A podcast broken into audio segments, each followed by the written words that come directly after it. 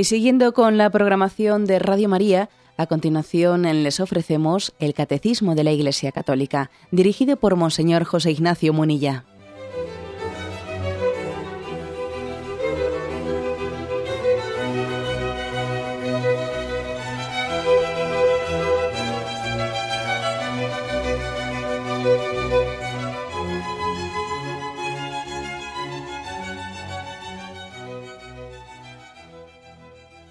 Cordial saludo a todos los oyentes de Radio María.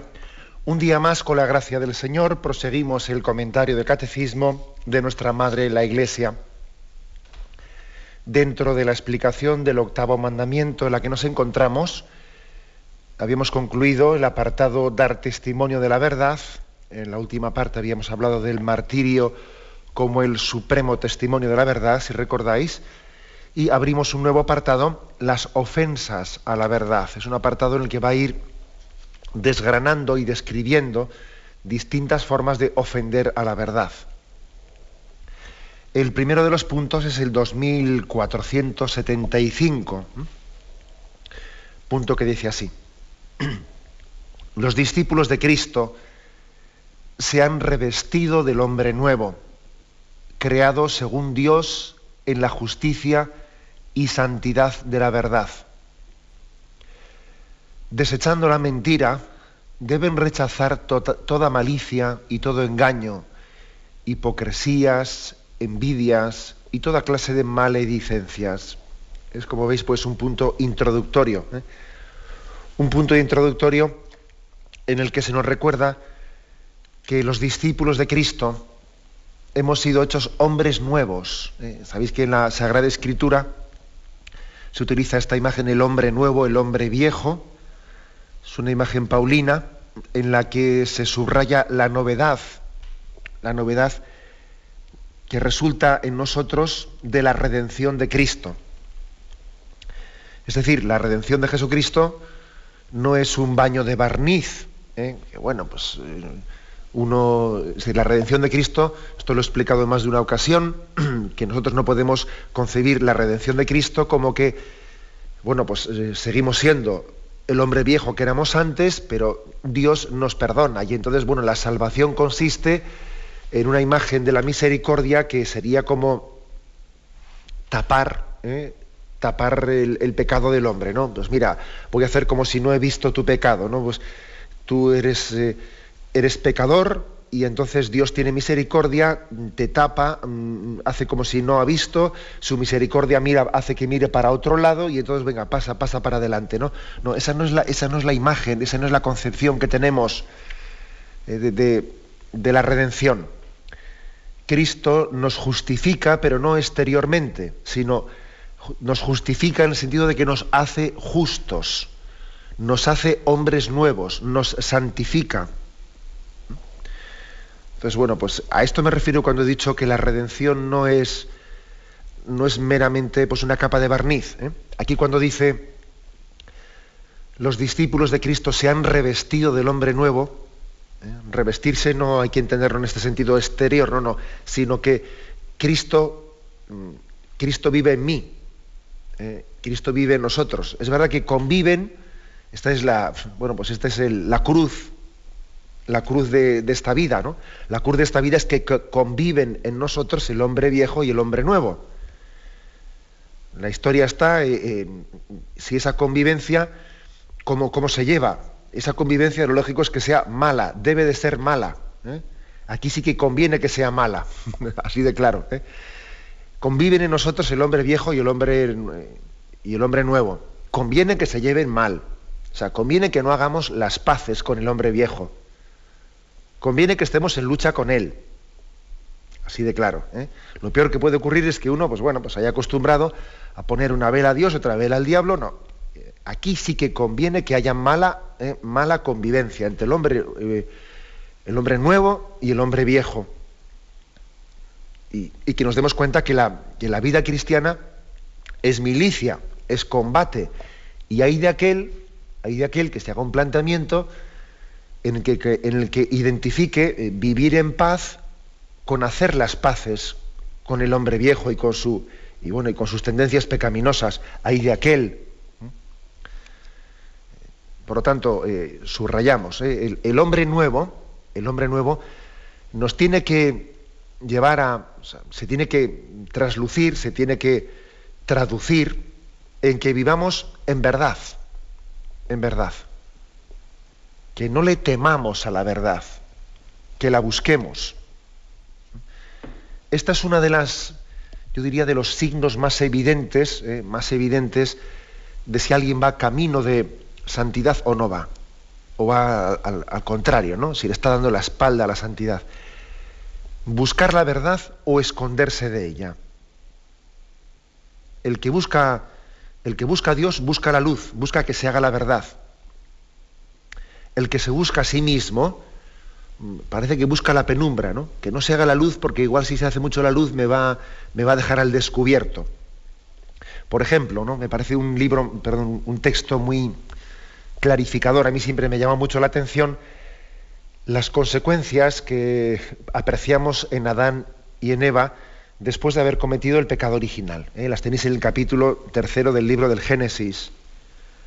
Y después de haber pecado, dice, no, cuando el hombre y su mujer sintieron los pasos de Dios, el Señor, que estaba paseando por el jardín al fresco de la tarde, como veis es una imagen metafórica, ¿eh? Dios pasea por el jardín en el fresco de la tarde, una imagen metafórica, pero muy sugerente, porque dice, corrieron a esconderse entre los árboles del jardín para que Dios no los viera. Pero Dios, el Señor, llamó al hombre diciendo, ¿dónde estás? El hombre contestó, te oí en el jardín, tuve miedo porque estaba desnudo y me escondí.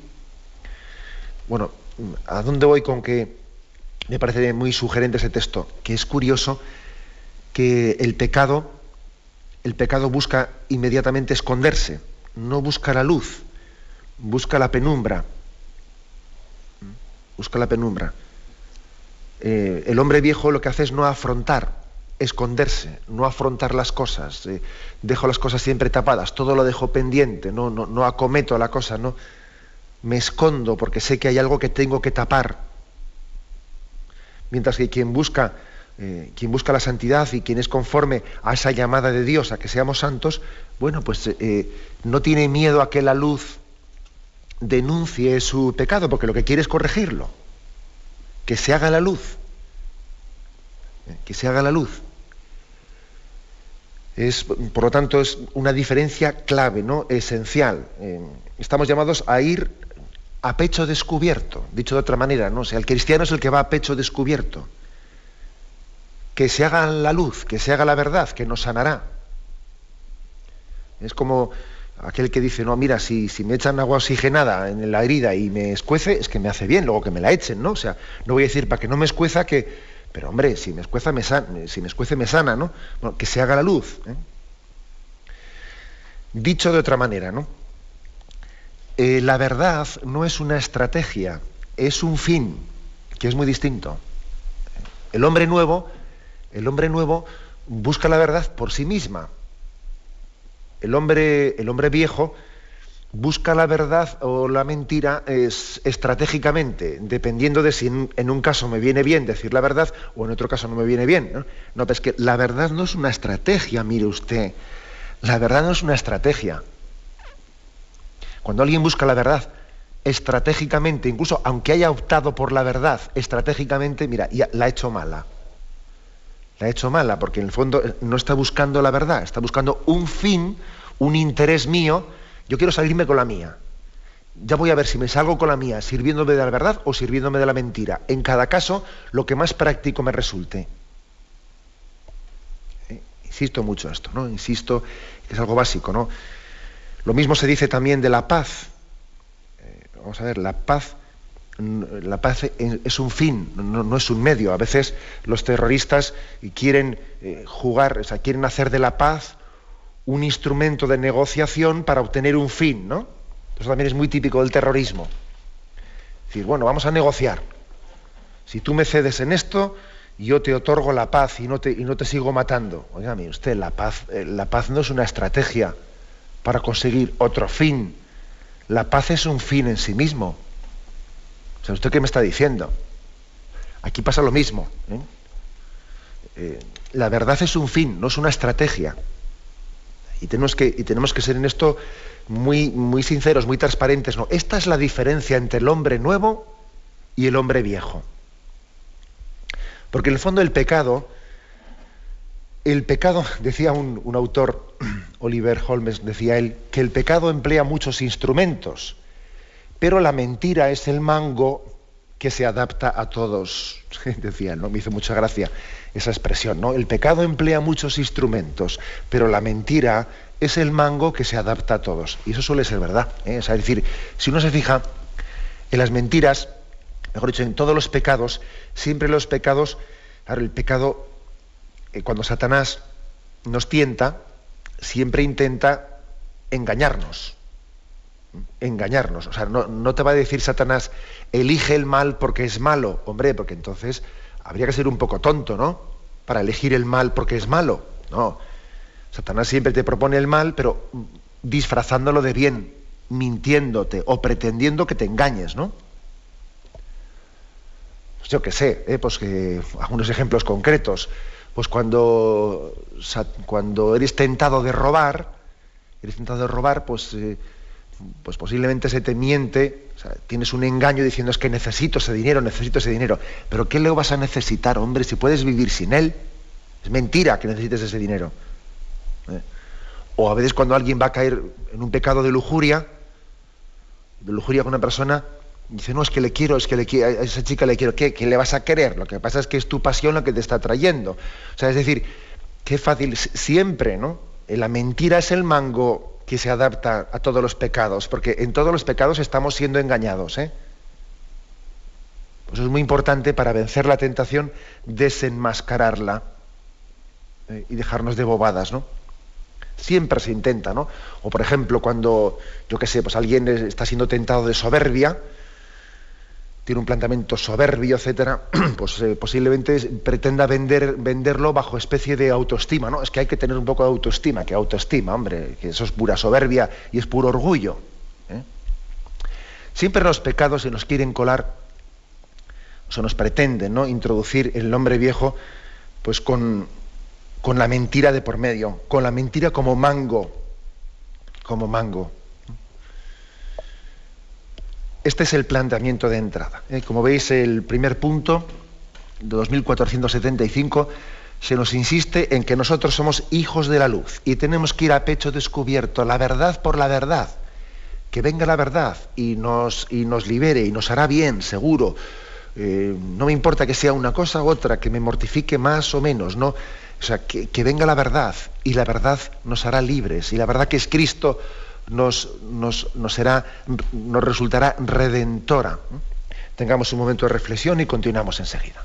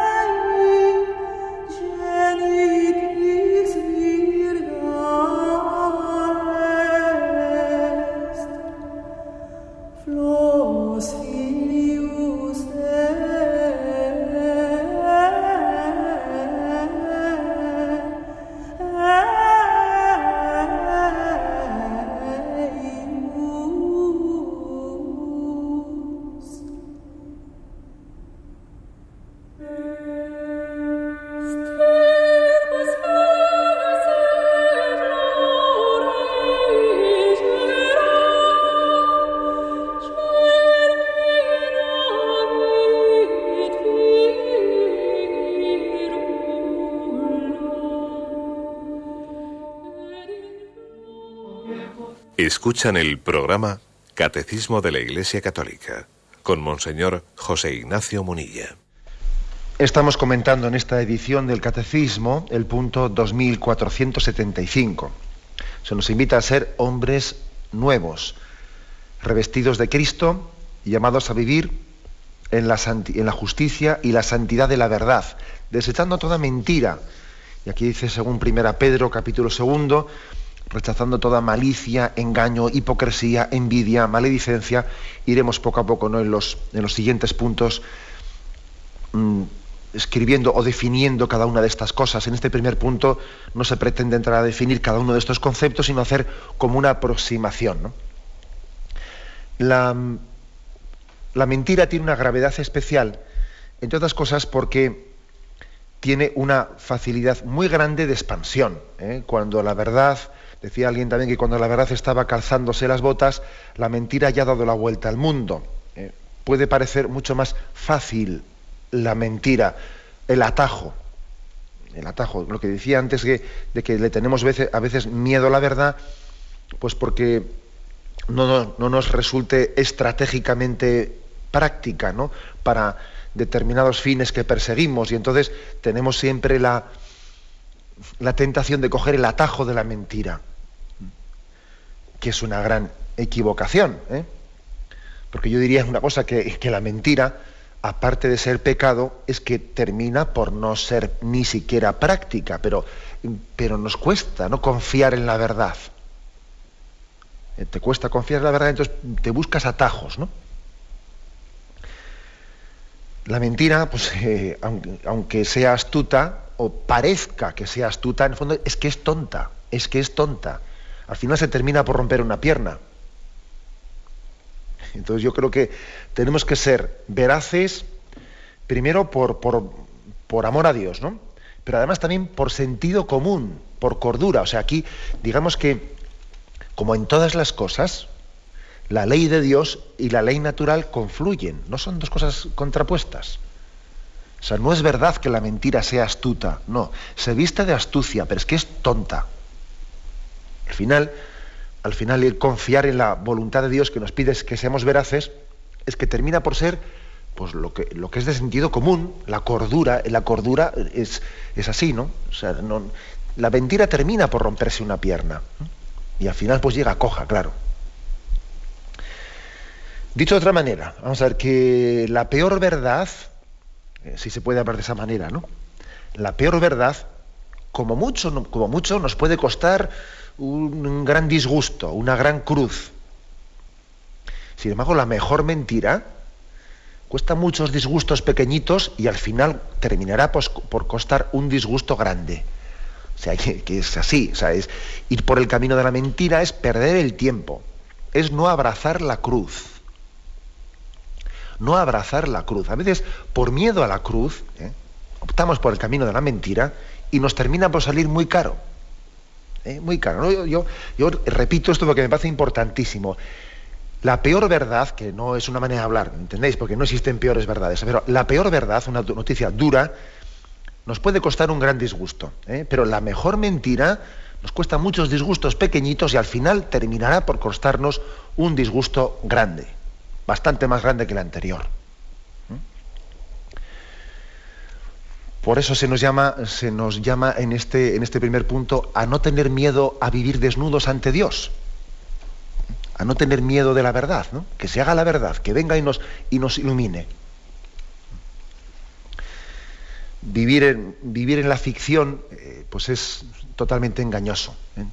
San Agustín tiene un texto que a mí me, me impresionó mucho cuando lo leí, en aquellos momentos en los que eh, todavía Agustín no se había encontrado con Cristo, pero ya barruntaba la vaciedad, eh, la vaciedad de estar eh, rodeado pues, de, de, un ambiente en el que él era adulado, pues que bueno, Agustín era un gran orador, y en aquel momento del Imperio Romano, pues se solía hacer de la retórica, de la utilización de la palabra, mira este qué buen, qué buen discurso eh, pues, ha dicho, ¿no? Y, se aplaudía la retórica, etcétera. Y en el fondo, lo que se estaba, eh, lo que se estaba aplaudiendo no era el que en, esa, en ese discurso se dijesen verdades, no, sino que el orador fuese muy brillante exponiéndolas.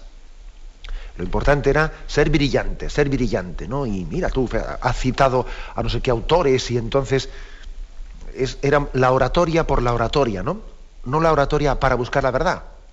Y entonces él era adulado y, llegó un momento en el que a Agustín le tocó pronunciar ese discurso delante del emperador, que eso era pues para un orador, para un filósofo era su máxima, ¿no?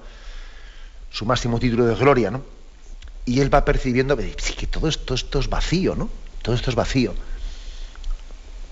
Y en aquel momento es cuando el Señor le concede, le concede la gracia de, ver la miseria, la miseria de, toda aquella mentira, ¿no? De buscar el aplauso más que, más que buscar la verdad. Dice entonces San Agustín, ¿no? en el libro de sus confesiones, dice, qué miserable era entonces, y cómo me hiciste sentir mi miseria, Señor. El día que me preparaba para recitar el panegírico del emperador, en el que tenía que proferir muchas mentiras, y mintiendo, iba a ser aplaudido por aquellos que sabían que yo estaba mintiendo. Es impresionante ese texto. ¿eh? Él se va a poner delante del emperador y va a decirle, oh, tú emperador que tienes todas las virtudes y no sé qué. Y él sabe perfectamente que ese, emperador es un pecador pero redomado, ¿no? Y tiene que estar allí alabándole y no sé qué. Y, y, todos los que le están escuchando, que le aplauden, qué bien, qué bien, todos saben que es mentira lo que está diciendo, ¿no?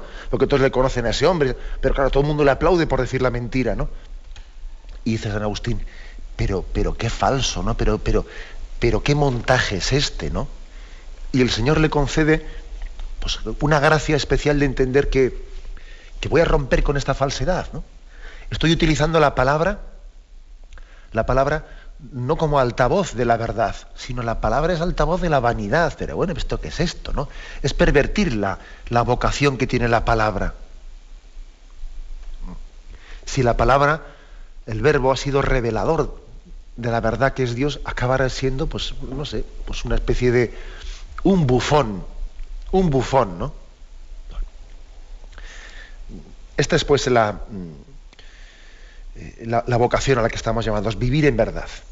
Fijaros bien, ni mentiras con buena intención, ni verdad con mala intención, ¿eh? ni una cosa ni otra. ¿eh? Esta es otra, ¿eh? también hay que decir que tampoco, tampoco nosotros estamos llamados a a utilizar la verdad con mala intención. Lo que he dicho antes, que la verdad nunca es una estrategia. La verdad hay que buscarla por sí misma. Entonces, ni verdades con mala intención, ni mentiras con buena intención. Tenemos que buscar la verdad con buena intención, la verdad por la verdad. Porque es cierto también que la verdad dicha con mala intención es la peor mentira. ¿Eh?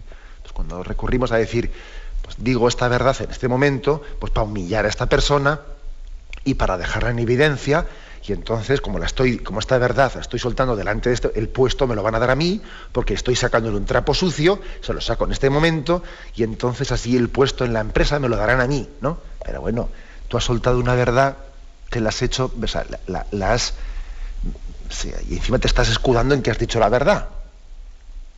Tú has pervertido la verdad y te has servido de la verdad para algo verdaderamente necio, ¿no? Perverso. Y eso todavía eh, pues está dañando más, ¿no? Si, cabe, ¿no? El bien moral del hombre, que es recurrir algo bueno para lo malo, madre mía. ¿eh? Mira, casi, mejor que hubieses mentido, ¿no? Lo que vamos es terrible la cosa. O sea, ni verdad con mala intención, pero tampoco ni mentiras con buena intención, que tampoco es así. ¿eh? La mentira con buena intención tampoco creemos en ella. Y esto último, pues a veces lo justificamos, ¿eh? absurdamente, pero somos, es claro, una mentira piadosa, una no sé qué, mire usted. ¿eh? Por ejemplo, suele ser frecuente en nuestra cultura, en nuestra cultura relativista, pues que cuando una mentira eh, se pretende vender con fines humanitarios, pues eh, fácilmente no la, terminamos por aceptar, ¿no? Ay, claro, pues mire usted, es que yo qué sé, por ejemplo, lo del bebé medicamento, ¿no? Lo del bebé medicamento, claro, si, algo que es falso, si algo que es contrario a bondad y a, verdad, ¿eh? si se le da, si le pretende vender con una buena intención, es que es un recurso terapéutico, es que va a ser para salvar una vida, ya la justificamos enseguida. No, una mentira con fines humanitarios sigue siendo mentira. El mal no puede ser instrumento para el bien. ¿eh? Entonces, eh, y, es, así, y esto se aplica en muchas más cosas, ¿no? Se aplica, por ejemplo, en que también los eh, regímenes totalitarios muchas veces suelen, suelen abrirse camino introduciendo mm, una cultura de la mentira pues eh, cultura de la mentira, eh, haciendo una nueva formulación de la historia, eh, haciendo que sus, que sus súbditos, a quienes tienen tiranizados, pues vivan en la absoluta ignorancia, ¿no? se suele se suele en gran parte pues transformar la historia, sea, cambiar la historia. Parece que es muy frecuente, fijaros que cuando se pretende vender una mentira, pues mejor dicho, cuando se pretende vender una ideología se, utilice ¿no? la mentira como instrumento. Esta es, por lo tanto, ¿no? una, conclusión que podíamos, podíamos sacar. Llamados a vivir en verdad.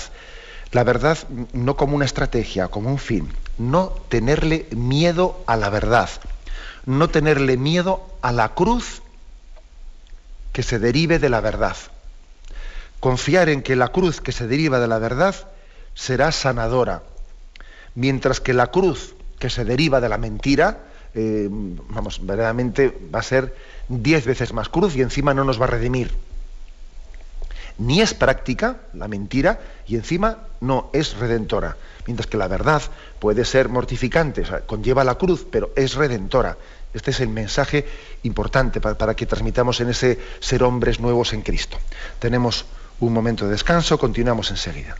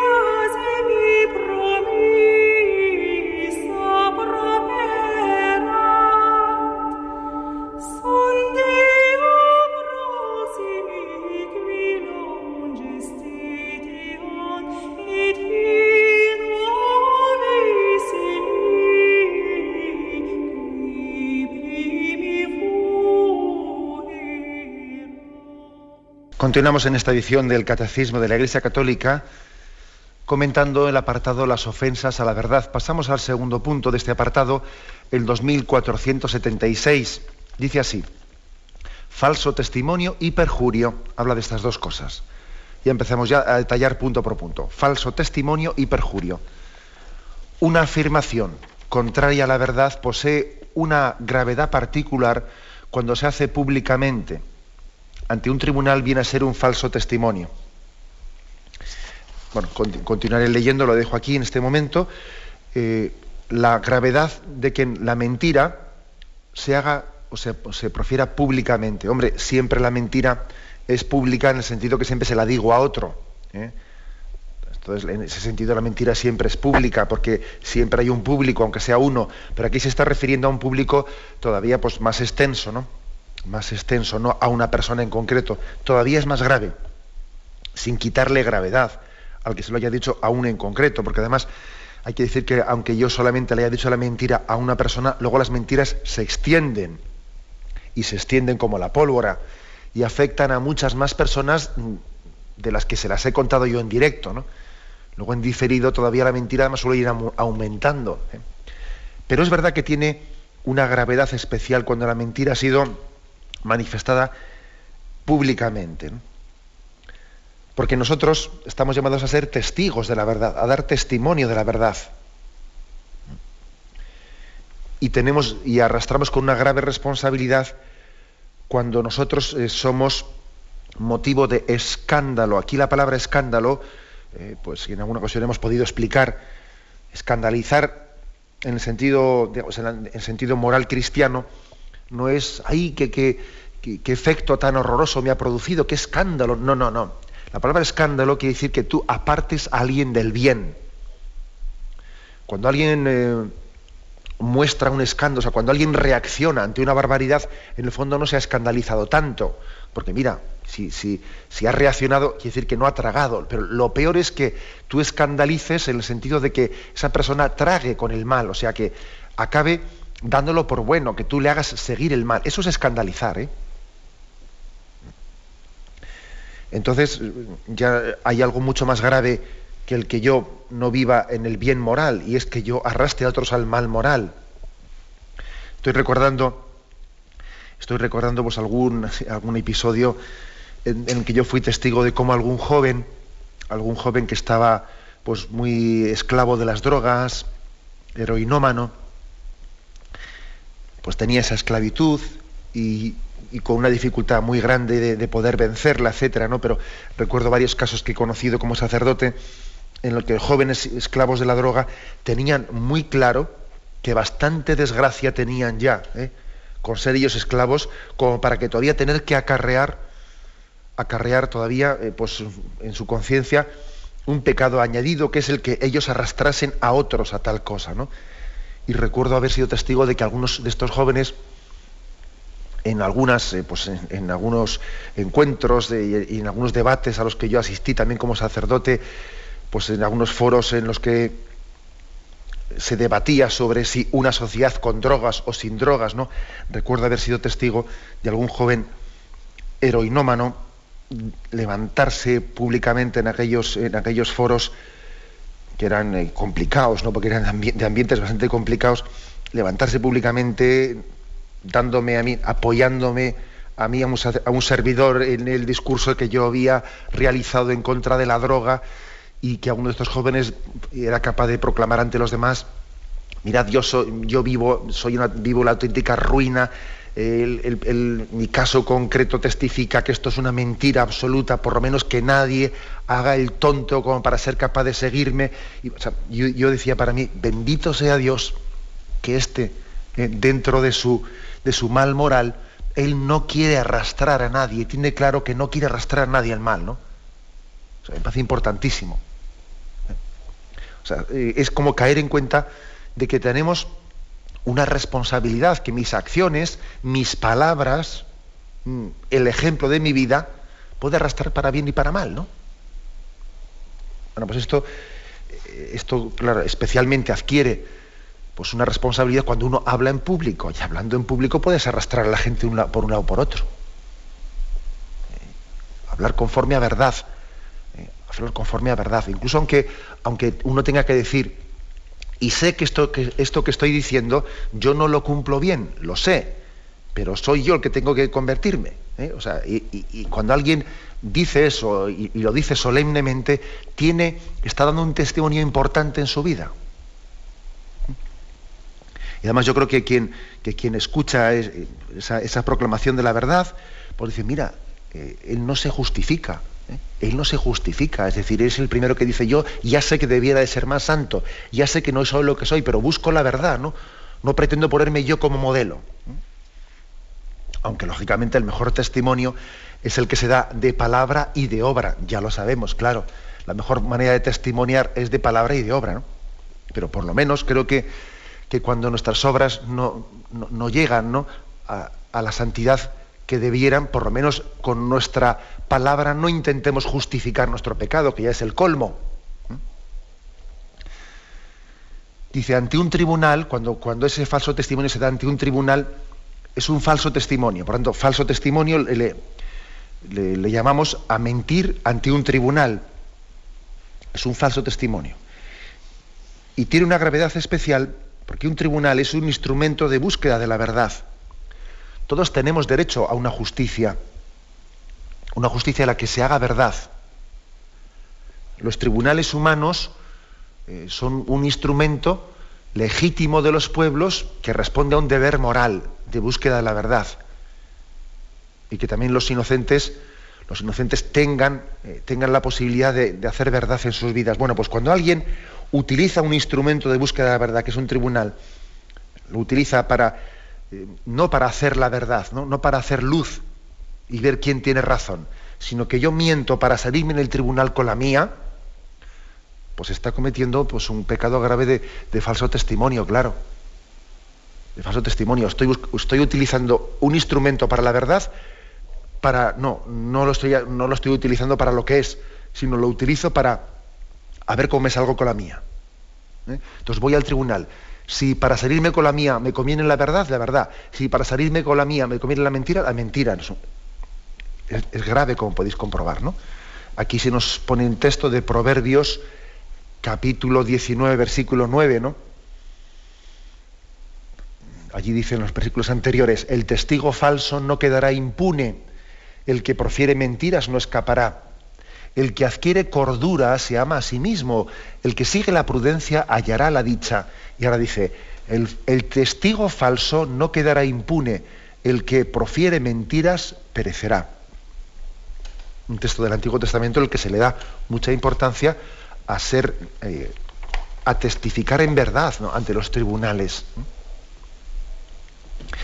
Sigue más y dice, cuando el testimonio ante un tribunal se ha pronunciado bajo juramento, pues entonces todavía se comete perjurio. ¿eh? El perjurio pues es jurar en falso, es poniendo a Dios como testigo. Todavía es más grave, ¿no? Poner a Dios como testigo de nuestras mentiras, existen, también muchas referencias eh, en la tradición de los pueblos de, mm, en las que leyendas, incluso leyendas que se han formulado de cómo Dios ha venido a, a deshacer, a desenmascarar perjurios que pusieron a Dios como testigo de sus mentiras y entonces pues eh, el Cristo ante el cual eh, pues uno juró a su novia fidelidad, pues ese Cristo después son leyendas que cuentan como pues, ese Cristo hizo un milagro para dejar patente la mentira que había sido expresada bajo perjurio. Hay muchas leyendas muy hermosas ¿no? del, pueblo de Dios que, denotan la conciencia que el pueblo de Dios tiene, que el colmo ya es que mintamos y pretendamos que Cristo esté allí como rubricando nuestra mentira. Dios es verdad. ¿eh? Y recurrir a Dios eh, jurando explícitamente, ¿no? jurando para que Dios sea instrumento para mi mentira ya es el colmo. Continúa el texto. Estas maneras de obrar contribuyen a condenar a un inocente, a disculpar a un culpable o a aumentar la sanción en que ha incurrido el acusado. Comprometen gravemente el ejercicio de la justicia y la equidad de la sentencia pronunciada por los jueces se nos refiere un, texto, Proverbios 18.5, dice, las palabras en la boca del hombre son aguas profundas, dice, torrente desbordado, fuente de sabiduría. No es bueno tener miramientos con el malo para quitar en el juicio la razón al justo. Los, labios del necio se meten en el proceso y su boca llama a los golpes. La boca del necio es su ruina y sus labios una trampa para su vida. Fijaros que el libro de los Proverbios todavía no ha conocido a Jesucristo como, eh, como revelación máxima de la verdad y sin embargo nos está ya exigiendo en el Antiguo Testamento pues una, una máxima veracidad. Y viene a decir que, que la verdad o la mentira tiene un gran calado. La palabra tiene un gran calado. Utiliza aquí esta expresión que las palabras en la boca del hombre son aguas profundas. Como se dice, mira, estás, cargando es como se dice que es una, estás cargando la escopeta, son aguas profundas. A ver cómo utilizas tus palabras ¿eh? en el tribunal, que pueden ser o un torrente desbordado o una fuente de sabiduría. Ojo que vas a pronunciar una palabra y la vas a pronunciar eh, públicamente en un tribunal. Eh, ándate con cuidado, que es estos son aguas profundas. Pueden ser o torrente desbordado o fuente de sabiduría. Luego, luego habla en verdad y en prudencia. Eh, es lo que aquí se, subraya de una manera muy, digamos, solemne ¿eh? en, este, en ese texto. Por tanto, dice que no hay que ser, eh, no es bueno tener miramientos con el malo. O sea, lo lo que está mal, si tienes que en tu testimonio que dejar al descubierto algo malo de lo que tú has sido testigo, hazlo. Hazlo. Es decir, no, no caigas en decir, bueno, no voy a testificar esto, esto que vi, porque si lo testifico me meto en líos. ¿eh? Y esto suele ocurrirnos, ¿eh? Suele ocurrirnos, es decir, bueno, pues nos llaman a un juicio y, claro, yo sé que si yo testificase lo que yo sé, podría salvar a un, inocente, pero claro, me voy a meter en líos. Me voy a meter en líos porque, claro, él he, dejado en evidencia a alguien que hizo mal y entonces el otro me va a mirar mal, su familia no sé qué, y hasta puedo sufrir represalias y mira, mira, a mí que no me llamen al juicio, que no me llamen, que yo me escaqueo y tal, tal. Pues no, no, no es correcto. No es correcto. Uno tiene que, eh, tiene que ser testigo de la verdad y por lo tanto tiene que dar testimonio de ella. ¿Por qué? Porque mi silencio, mi silencio, mi no testificación de lo que he sido testigo, pues puede estar puede estar originando que un inocente sea declarado culpable o que una sentencia contra, contra alguien malvado no sea lo suficientemente grave, etcétera, etcétera. ¿eh?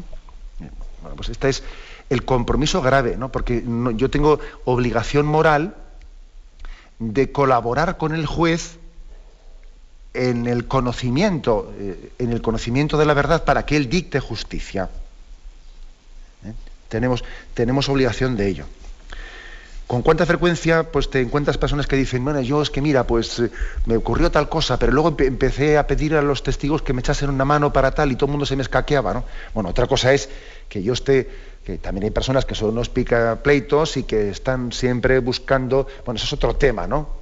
Estamos hablando de, de unos juicios que son que buscan eh, en situaciones serias, eh, buscan la verdad, etcétera, y no, eh, y no digamos en las situaciones de una típica persona que es un salsero, un picapleitos, que está siempre intentando, yo que sé, beneficiarse de, indemnizaciones y metiendo a todo el mundo en líos. Bueno, ya, ya entendéis que estamos hablando, hay que discernir las cosas, pero cuando hablamos de cosas serias tenemos una obligación de colaboración con la justicia, porque somos testigos de la verdad. Bien, lo dejamos aquí y vamos a dar paso ahora a la intervención de los oyentes. ¿eh? Podéis llamar para formular vuestras preguntas al teléfono 917 107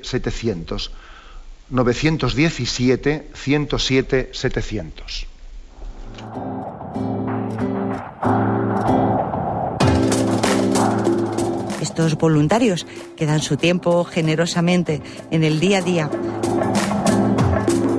cordial saludo a todos los oyentes de Radio María. Un día más, con la gracia del Señor, proseguimos el comentario del Catecismo de nuestra Madre la Iglesia.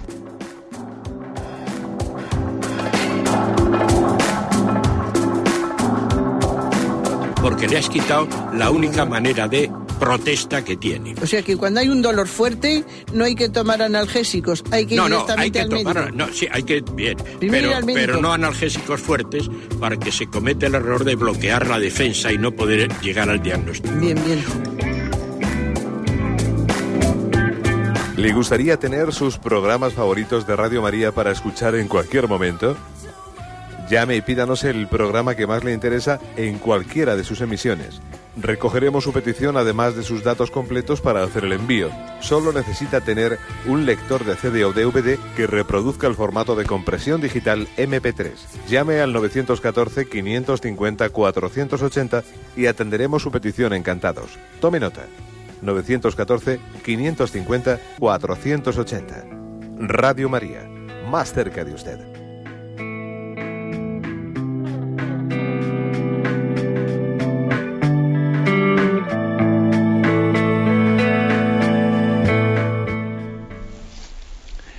Sí, buenos días. ¿Con quién hablamos? André. Ah. Mire, es que quería consultarle el caso, que yo recuerdo que hace años se ahorcó un joven, bueno, un joven ya mayor, unos cuarenta y tantos años soltero, y entonces la familia lo negaba y se había ahorcado, parece ser. y el sacerdote dijo, la familia lo puede negar. O sea, aun siendo verdad, la familia lo puede negar. Es decir, que cuando se trata de, de la familia se puede, se podía en ese caso decir que no se había ahorcado. Bueno, la segunda cosa que quería decirle, por favor, es sobre el padre Ferrer eh, de la India, que se le está dando mucha propaganda, y yo creo que este señor sí estaba, nos diga usted si estaba separado de la iglesia o en qué estado estaba. Y por último quería decirle que yo, si estoy oyendo Radio María, es porque por Ispasat, por la antena digital, porque es que aquí en Alicante se oye muy mal se oye muy mal y me lo dicen muchas personas. Entonces, a ver cómo podrían remediar esto. Bueno, muchas gracias. ¿eh? Muy bien.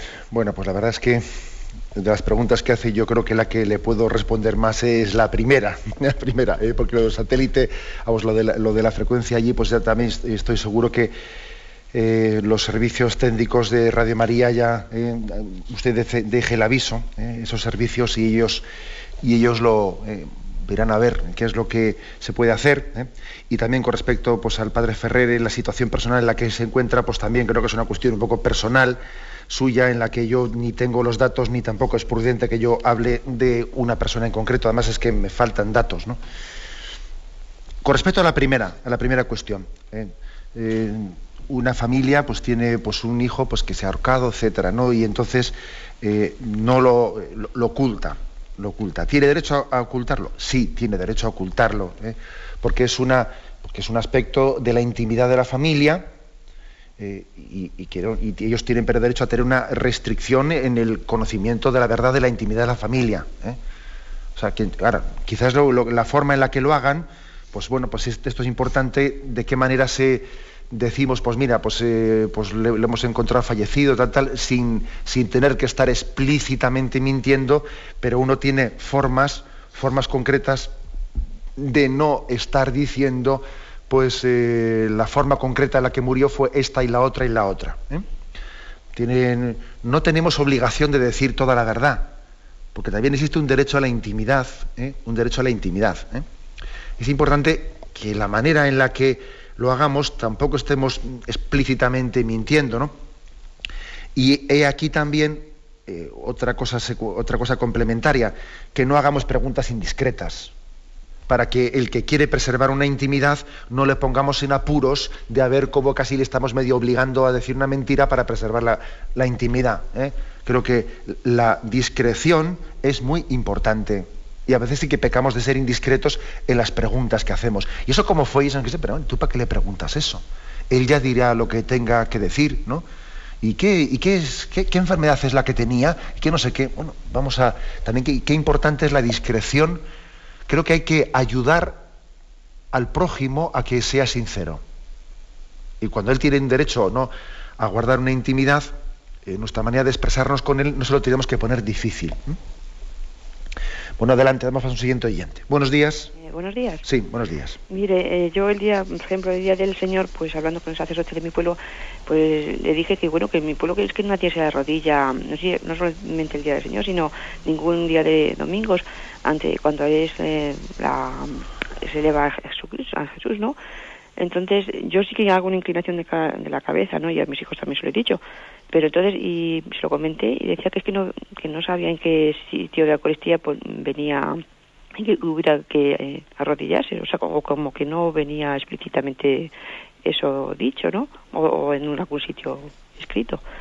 Y luego, pues lo de ayer también estuve ayer, me gustó muchísimo en el acto este del Cerro de los Ángeles. Y mm, bueno, pero lo que pasa es que había, no sé, allí al fondo como unos tres personas como de, vestidos de militares y decían mis hijos, mira, ahí, están los fascistas o no sé qué. Digo, no, mi niña, eso no, no. Nos llamaban fascistas y luego me, me dijeron que, que si eran carlistas. Y así hablando un poco de, del tema de antiguo, de la, cuando la guerra, pues que se había influido el tema de Franco Malo en la iglesia, que tenían que haberse apartado. Y bueno, todos cometemos errores, pero también ayudó mucho a la iglesia y bueno, no quiero entretenerme, entonces no sabía cómo explicarles un poco ese tema. Vale, muchas gracias. Vamos a pues yo creo que eh, con respecto a la, liturgia sí existe una prescripción explícita, explícita de la, normativa litúrgica que nos dice que en el momento de la consagración debemos de arrodillarnos en la medida en que podamos. ¿eh? Siempre habrá personas que desearían arrodillarse y no pueden hacerlo. ¿Por qué? Pues por, el hecho de que, de que la consagración es un acto de adoración en el que Dios se hace presente entre nosotros. Yo a los niños les suelo explicar, fijaros cómo los reyes magos, ¿no? Pues siempre les hemos, eh, les hemos expresado arrodillándose ante el misterio de Dios, ¿no? Nosotros somos como aquellos que, eh, aquellos magos de Oriente que se arrodillan ante el misterio de Dios, que se hace carne, eh, que la Eucaristía es prolongación de la encarnación y el nacimiento del Señor. A mí no me cabe duda que esta tendencia que se está introduciendo aquí a dejar, o sea, a quitar este signo de arrodillarse ante Dios, es una tendencia que es muestra externa del debilitamiento de nuestra fe en la presencia real de Cristo en la Eucaristía. Empezamos a, decir, sí, bueno, Cristo, Cristo está simbólicamente en la Eucaristía y enseguida eso se traduce en que en vez de arrodillarnos nos quedamos de pie. O sea, es que, es que al final la fe se expresa externamente. Y cuando debilitamos la fe en esa presencia real, ya, después os tiene consecuencias. Con respecto bueno, a la anécdota que comentaba eh, sobre la consagración, sobre el acto de consagración de, España al corazón de Jesús, bueno, que también estuve presente, fue un día gozosísimo, fue un don de Dios, fue un momento de gracia, ¿no? Un momento de gracia. Yo creo que quedó muy claro y muy patente frente a alguno. ¿eh? Alguno que pudiese pues, haber sospechado lo contrario, que eso no tiene que ver absolutamente nada con ningún tipo de planteamiento político. Eh, la consagración al corazón de Jesús es poner nuestras personas, nuestra familia, nuestra sociedad, nuestros hermanos, ponerlo en el corazón de Cristo y mostrar nuestra, nuestra determinada determinación para que el reino de Dios venga a nosotros, ¿no? Que pudo haber allí dos o tres colgados, eh, dos o tres colgados, que igual ellos pretendiesen hacer eso un, margen, es que yo francamente es que ni los vi, a mí me parece que es que allí yo ni, lo vi, ni, pero pudo haber dos o tres, claro, entre una multitud allí de, miles y decenas de miles de personas, pues pudo haber dos o tres colgados, ¿no? Pero es, evidente que, eso allí era inexistente, yo de hecho ni vi ninguna cosa de esas y estaba arriba en el altar viendo, ¿no? Me parece que esto no tiene que ver nada con la política, sino que es hacer un acto de nuestra responsabilidad ¿eh?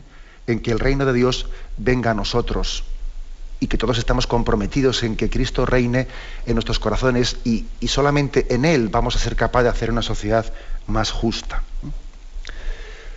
Aunque sea muy brevemente, damos paso a la última llamada. Buenos días. Buenos días. Buenos días. Monseñor. Sí, adelante. Me gusta mucho su programa, que es maravilloso que nada, como ha hablado hoy de que Dios paseaba por el jardín, yo he oído que los siete días de la creación a un sacerdote, que no eran siete días, que eso no es así, y que muchas cosas de la Biblia del Génesis dicen que son metáforas, yo sí que las creo.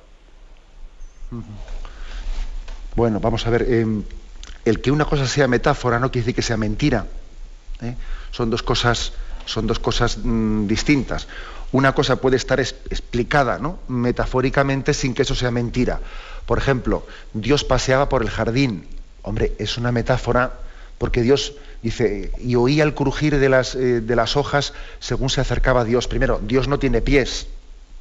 Dios no tiene pies. Luego, eso de que los pasos de Dios, eh, el crujir de las hojas se acercaba, es una metáfora. Dios, Dios es espíritu puro, luego Él no tiene pies, luego eh, no crujían las... Es decir, es una metáfora. Luego es mentira, pero ¿cómo va a ser mentira? Es palabra de Dios y es palabra de vida. Lo que pasa es que está expresando, está expresando una verdad en un lenguaje metafórico, pero que es, es verdadero, aunque sea una metáfora, ¿no? Entonces es una eh, es una dicotomía absurda el, hacer, esta especie de opción entre, claro, si algo es, simbólico, es metafórico, es mentira. No, no, es verdadero. Que, la creación, la, la, Sagrada Escritura la describe en siete días. Evidentemente, si alguien pretende decir que los siete días son siete días de 24 horas, pues este, está fuera de la intencionalidad del propio autor que escribió eh, el Génesis. Pero fijaros cómo, cómo la misma creación, nosotros vamos conociendo por la ciencia cómo la misma creación sea, no, ha, tenido toda una evolución ¿no?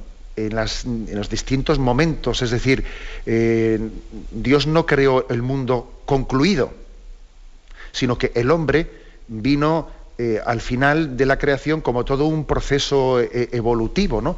Es decir, mm, Dios no ha creado el mundo terminado, sino que ha creado el mundo lo ha puesto en marcha, ha puesto en él unas leyes, ¿no? Unas leyes en la creación para que el mundo se desarrolle y a nosotros nos ha dicho creced, multiplicaos, desarrollar. O sea, nosotros formamos parte de, esa vocación de Dios de ser transformadores de esta creación y de llevarla a su término. Luego, los siete días de la creación, ¿eh? pues no tenemos que interpretarlos como siete días en el sentido eh, de las 24 horas cada día, evidentemente. ¿eh? Pero eso no, es eso no quiere decir que, lo que dice el Génesis sea mentira en absoluto, es una gran verdad expresada pues, en esos términos también pues, metafóricos. ¿eh? Tenemos el tiempo cumplido, me despido con la bendición de Dios Todopoderoso, Padre, Hijo y Espíritu Santo. Alabado sea Jesucristo.